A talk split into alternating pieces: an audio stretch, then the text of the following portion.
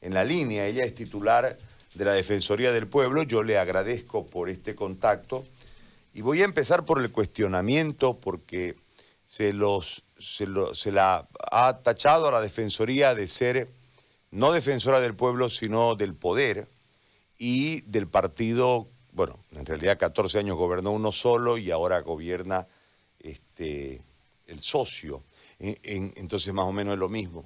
En ese marco yo le planteo la consulta eh, de cuál es el rol y si cumple el rol la Defensoría del Pueblo en este caso en particular de eh, la educación, cuál es la posición que ustedes marcaron y desde dónde eh, impulsaron esta acción popular o acompañaron esta acción popular para que hoy tengamos desde la justicia la orden de que sigan pasando clases y ahora el ministerio tiene que ver cómo eh, pasa clases. Este es el cuadro que yo le planteo para escucharla eh, en este momento, Nadia. Le agradezco mucho. Bueno, la agradecida soy yo. Un saludo fraternal para ustedes. Gracias por la invitación y siempre dispuesta para poder conversar.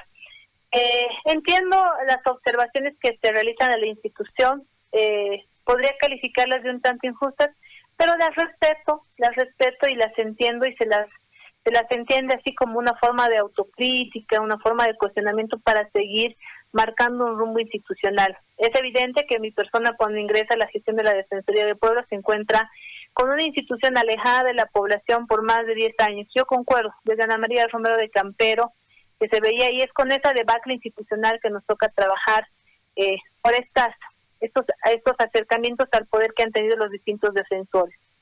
Ahora bien, en el tema del derecho a la educación, nuestra institución, particularmente mi persona, la tiene muy clara en cuanto a las violaciones al, a este derecho que han ocurrido durante la cuarentena, durante las cuarentenas o durante la etapa de pandemia en nuestro país.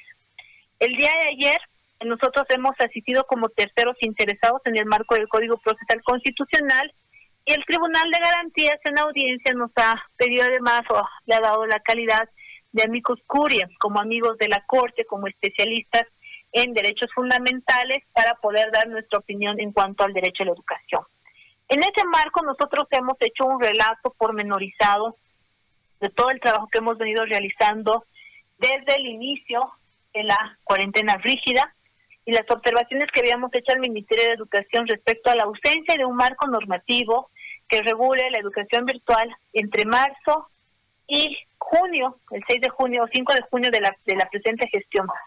Asimismo, se han señalado las observaciones que nosotros hemos realizado al Decreto Supremo 4260 y un verificativo defensorial que hemos realizado a nivel nacional respecto a cómo se estaba implementando la educación virtual, la educación y la educación a distancia, que en ese momento el gobierno había ofrecido como una gran respuesta hacia la población, pero que luego no ha cumplido.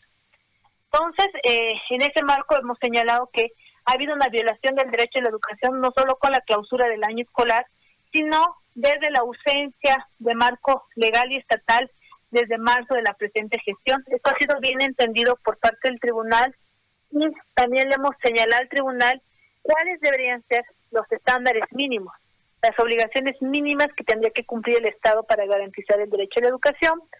Y para eso nos hemos referido al marco constitucional, tanto el que señala el artículo 17 de la Constitución, que, genera la garantía o la la, la disposición del derecho a la educación como derecho fundamental y el artículo 77 que establece que es la función suprema del Estado, en este caso representado por el órgano ejecutivo a través de su gobierno. Y eh, además las recomendaciones del Comité de los Derechos del Niño que ha señalado que en etapa de pandemia se debía cuidar mucho la integridad física y psicológica de la niñez y adolescencia y se deberían generar todas las medidas, todas, todas las que tiene el Estado para no generar procesos de exclusión o de discriminación para el momento de acceder al derecho a la educación. Y también la del comité eh, de, eh, de, la de la UNESCO que señala a todos los ministerios de educación del mundo eh, o de, de Media América para que ellos puedan garantizar el derecho a la educación coordinando, hablando con los actores del proceso educativo.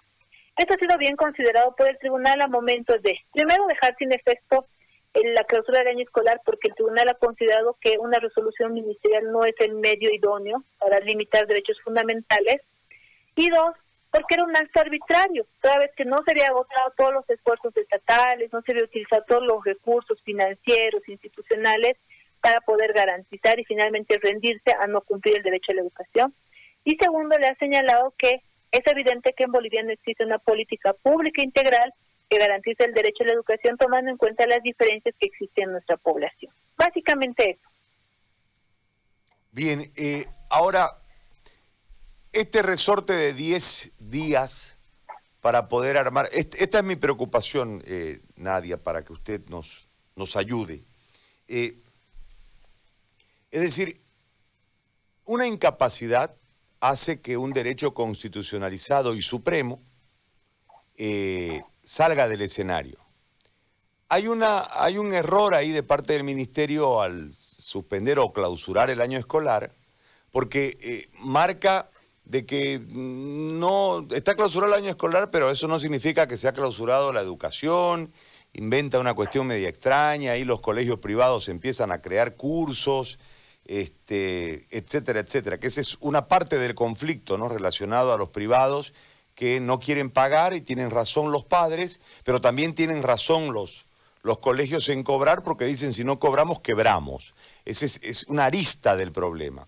Por el otro lado están los eh, chicos que van a, fiscales y no tenían acceso a internet y no podían pasar clases no presenciales.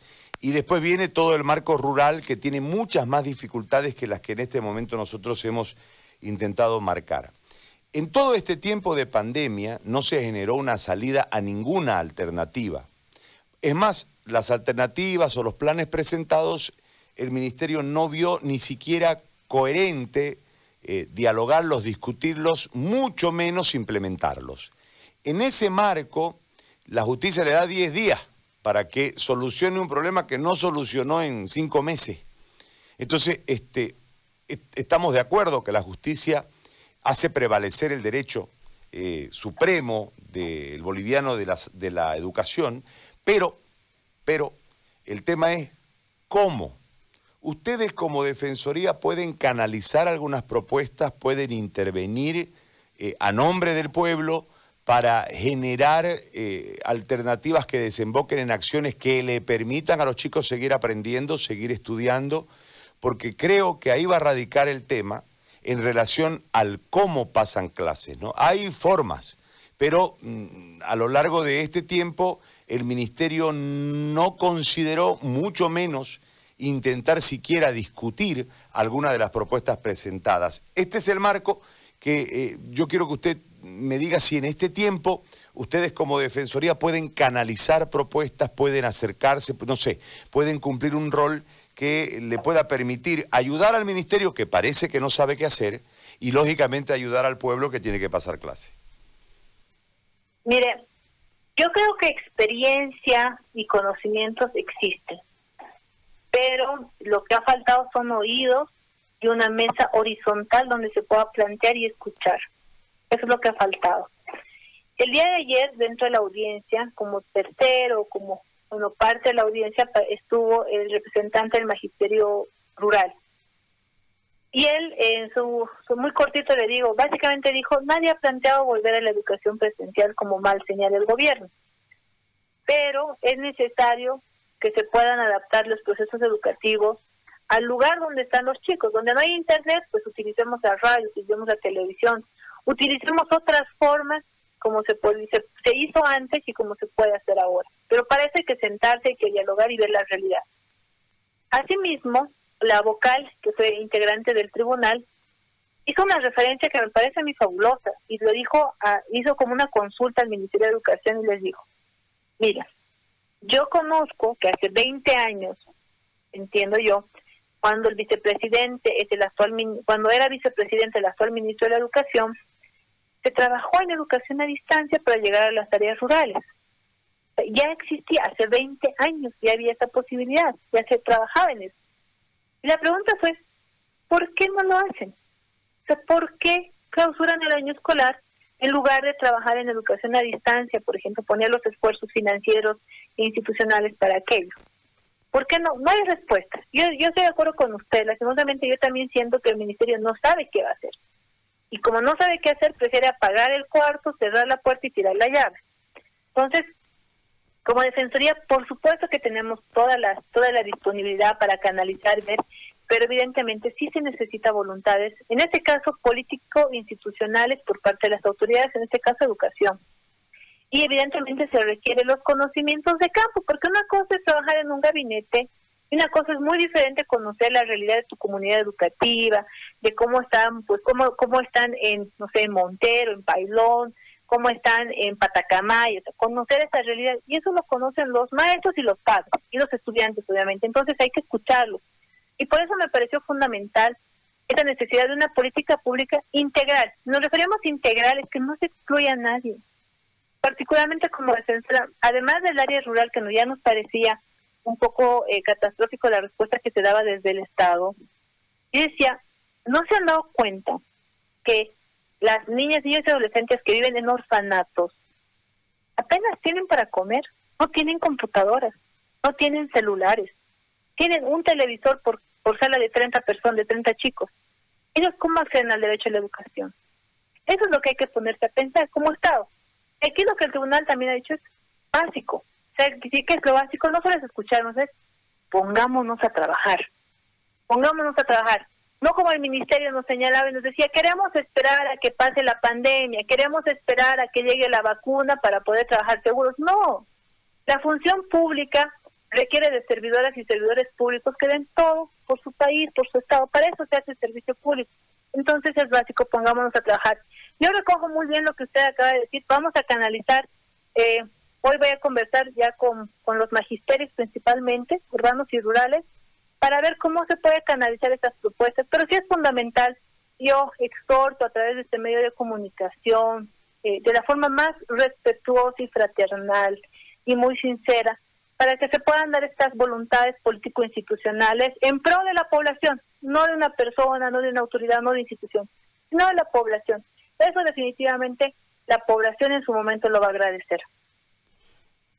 Defensora, le agradezco, muy amable por este por este contacto y por este tiempo que nos ha dedicado a nosotros y a la audiencia. Le agradezco muchísimo. Muchas gracias a ustedes, muchas gracias por, por la crítica respetuosa, la, la cogemos con, con mucho placer, espero volver a poder estar en contacto con ustedes. Un saludo fraternal. Gracias, muy amable. Nadia Cruz, titular de la Defensoría del Pueblo, ella eh,